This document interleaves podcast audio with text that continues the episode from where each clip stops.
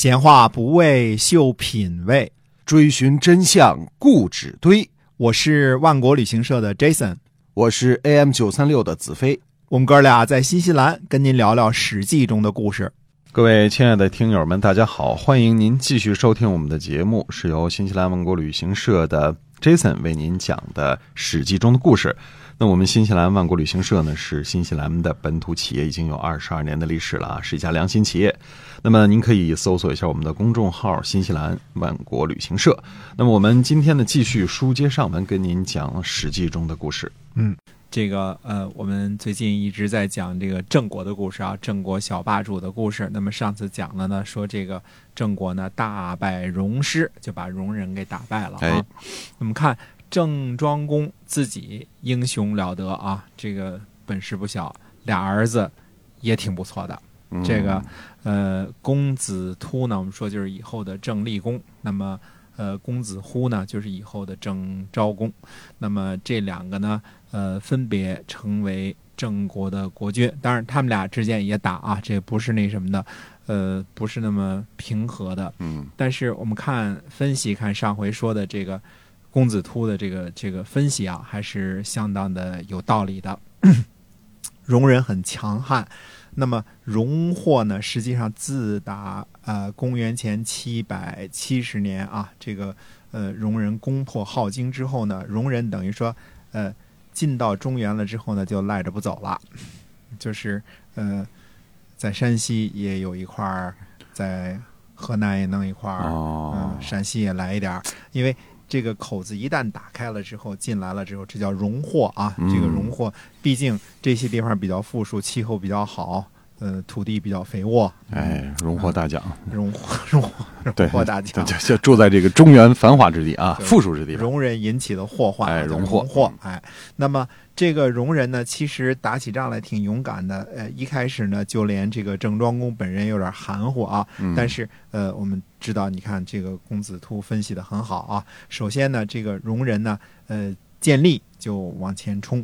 这个，但是一打败仗了，就谁都不管谁了，就撒丫子了。哎，对了。哎，然后你看，他也用人，他也很会用人。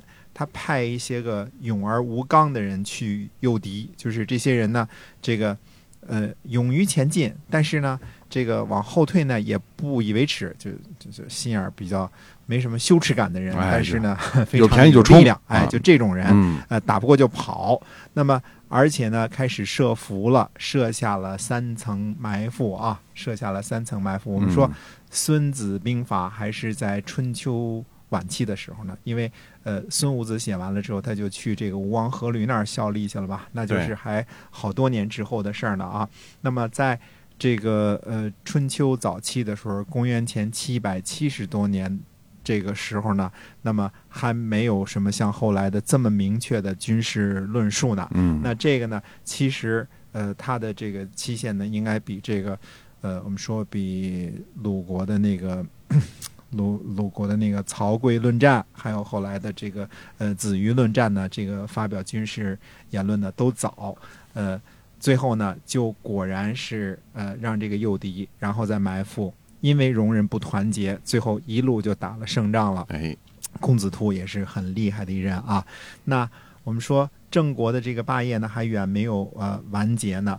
等到什么时候呢？等到鲁隐公十年，公元前七百一十三年的时候，郑国呢在中秋，呃，中秋这个地方呢，现在我们说说是在山东的临沂东北这个地方呢，会见齐国和鲁国的国君。那么，呃，所以这个时候看出来呢，郑国呢正在积极的搞外交。那么，郑国外交的方向是东边。跟鲁武国、跟齐国搞好关系，哎，那么齐僖公呢，本来就这个有了什么事儿也得靠着郑国帮忙啊，而且呢，这个齐僖公本来呢还想吞并晋国，那么这样的话呢，跟鲁国和齐国搞好关系呢，外交关系呢，这年又在中秋这个地方呢又。呃，会见齐国跟鲁国的国君，呃，没说会见怎么回事儿，但是呢，肯定是说你好我好，互相这个大家好，呃，叙述兄兄弟这个友情啊，嗯，然后准备一块儿去打架去，基本这么点事儿啊，传人打架，嗯，那么等到六月份的时候呢，鲁国的这个呃公子辉啊，那么他呢会同齐国和这个呃，郑国的军队呢就讨伐宋国去了。你看，这个看出这个原因来了啊！这个先会见，会见完了之后呢，就呃带着人去那个什么了。公子辉这个人啊，又叫宇父，这个人呢，后来我们还得讲啊，嗯 他是一个。呃，怎么说呢？又是一个有名的大臣，呃，也是公族。那么同时呢，呃，又有些个事儿呢，需要跟大家汇报汇报。不过每次出征打仗呢，都是好像是这个人带兵的。哎，那么六月份的时候呢，那么鲁国呢就在呃关这个地方，这个字儿呢写作一个草字头底下一个这个关啊，这个地方呢，呃，就打败了宋国的军队。那么郑国呢，呃。其实这个打仗的时候，郑国是为主的。嗯呃，郑国的军队呢，就呃呃攻攻到了这个宋国的这个呃告这个地方，还有防防御的防啊。那么郜呢是一个金字边一个郜郜氏的郜，并且呢把这两个地方呢交给了鲁国，等于说郑国人出力气打下来的城池，嗯但是胜利果实交给鲁国了。哎，那么这个呃，怎么说呢？这个评论就说呢，因为这时候郑庄公呢是以王室的名义来讨伐宋国的，嗯名义上是借着这个周王室来讨伐宋国的。王室啊，攻取了土地之后呢，自己不占，嗯，交给鲁国，打宋国拿来的土地交给鲁国来管理。这事儿呢，呃，这个这个《左传》的作者呢认为是合乎周礼的，就是不是说我打了这个这个仗之后呢，就把这地儿占为己有了，就不那么贪啊认为这个事儿是合乎周礼的。那么。等其实这个我们说前一年的时候呢，郑国呢以亡命召集宋国的时候呢，蔡国、魏国和陈国都没有参加。那么被当成什么呢？不会亡命，就是说，呃，这个天王发了声音了，你们都不来参加啊。嗯这个可以看到呢，这个一向和这个宋国走得很近的这个陈国呢，呃，没有参加。不过呢，鲁国投向了相反的阵营，一边袖手旁观的齐国呢，也投入了郑国这一方了。这个王室的名义是一方面啊，这个嗯毕竟是天王来召集嘛，呃，但是肯定这是郑国外交努力的这个结果。而且郑国呢，为了巩固这种关系，你看打下来地儿啊，我也不要，我我给鲁国管着。这是鲁国以前鲁国是宋国的同盟国，两两国是这个有互不侵犯友好条约的，有的是互相得帮忙的。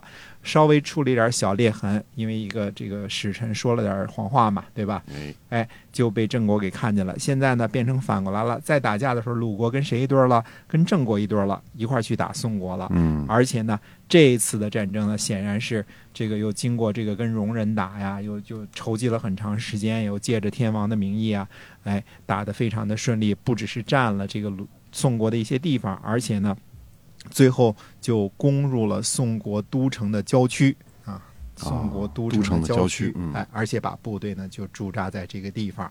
那么，呃。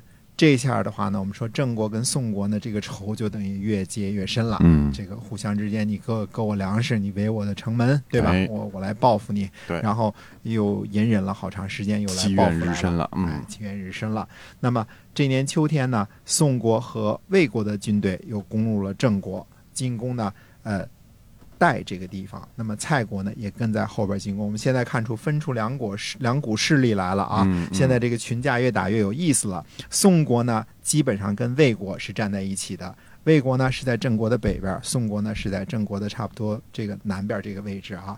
而且呢，这个蔡国也跟着后边加入进来了。那么宋国和这个魏国的军队呢，呃，那么讨伐这个代这个地方的时候呢，呃，这个时候才召集蔡国，所以蔡国呢有点不爽，就是说两国决定进攻了，才跟蔡国说你也跟着我们一块儿来吧。哎那蔡国呢虽然参加了，但是也不太爽。等到八月份的时候呢，那么呃郑国的军队呢就包围了代，郑国的军队把这三国的军队啊都给包围了。由于这个什么呢？呃，这三个联军呢内部不和，所以郑国呢就攻取了代，呃，而且呢俘获了宋、魏、蔡三国的联军，嗯，都给抓起来了。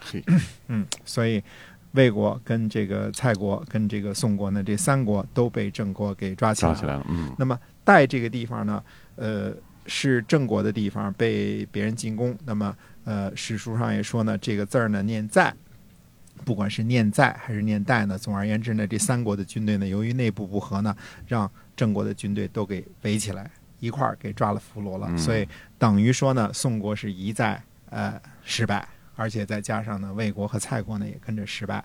这一年的九月份的时候，我们看这个啊，七月、八月、九月啊，呃，这个郑国呢就攻入了宋国的国都，这个入国了。啊嗯，就攻入了宋国的国都了。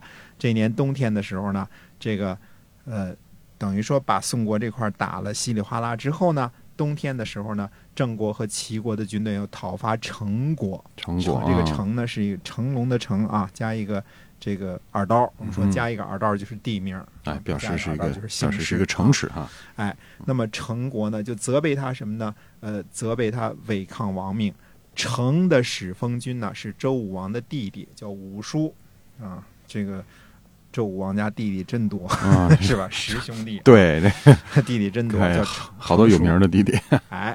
那么呃，这个我们说呢，成国呢也应该是最早的时候是封在这个陕西的。那么嗯后来呢，又转封到山东了，应该是这个样子，记载不多啊。那封国在什么地地方呢？今天呢，如果要是说，呃，在山东看看山东的地图的话，它属于山东宁阳华丰镇这个地方叫哦城、啊。嗯那么看看地图呢，就知道了，它在北边的和南边的这个这个呃北边的泰安和南边的曲阜啊，几乎等距离，就等于在这个曲阜和泰安之间呢，就在齐国和鲁国之间呢。啊，那么城以后还有很多的故事，而且呢，这个都和齐国和鲁国有关系，因为城正好是在鲁国和齐国之间嘛。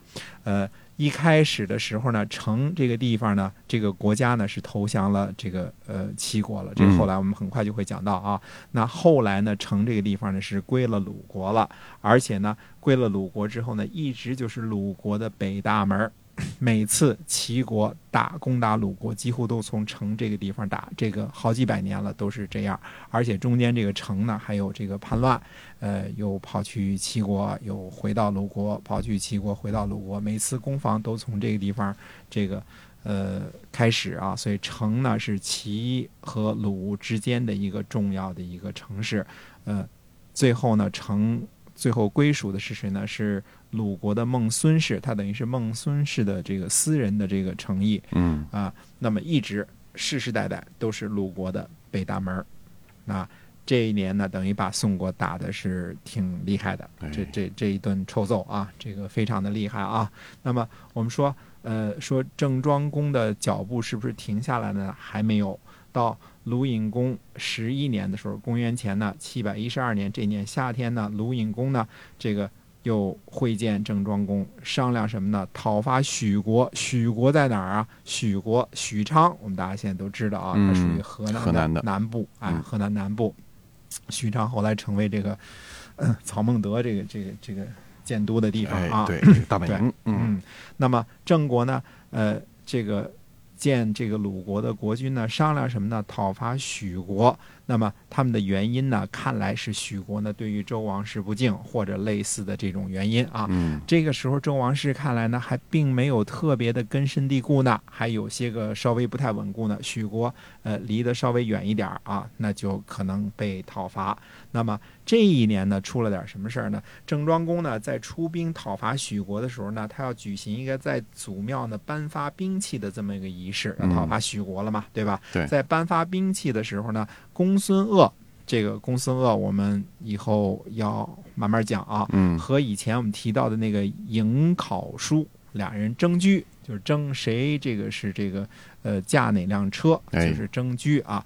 争这个驹的时候呢，这个驹呢，我们上次说过，这个这个这个驹它分为很重要一个重要的一个部分，就是那个圆叫周，一个车。左边一个车，右边一个周，这个、嗯这个就像一个车圆似的，因为这个哦辕呢必须得它是一个斜斜斜么悠的，有一个弧度的啊。对对对它对于这个马还是非常的，呃，如果要是呃下坡的时候呢，你这个圆不合适的话呢，就可能那个马肚带就勒着这个马屁股了，那就摩擦了，就就让牲口就受受伤了。对，就哎没办法如果继续了。哎，如果它不合适上坡的时候呢，这马也拉不动，所以这是很重要的一个。看来这个周呢，并不是平常这个这个圆呢，并不是平常就在车上搁着的，嗯，它当做一个什么呢？当做一个兵器放在这个祖庙里边儿，等到哦打仗的时候才颁发出去啊。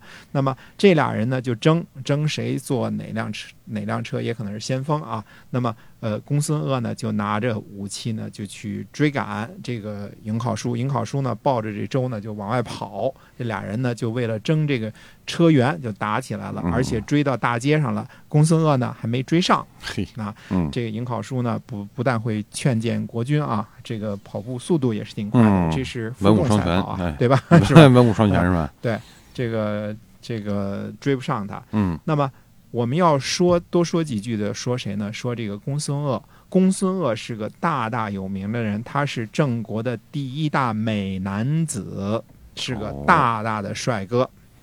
多么美呢？嗯这么说吧，上过《诗经》，这个哦你想那么多人啊，上过《诗经》的，可能也就是这个呃大美男子，还有以后的这个像这个男子时代的有个这个宋朝啊，这嗯是上上过啊上过这个《诗经》的啊是。那记住典籍的这个美男子啊哎，嗯，大帅哥啊，嗯《诗经》里边说什么呢？不见子都，但见狂且。这个子都就是公孙鄂。嗯那么呃，这个关于这个大美男子的事儿，我们都爱听啊。那么嗯下回我们接着说啊。哎，是 我们今天这个嗯这个故事呢，就先跟您聊到这儿了啊。我们这史记中的故事，那么在下次的节目中呢，希望您继续的关注。嗯，感谢您的收听。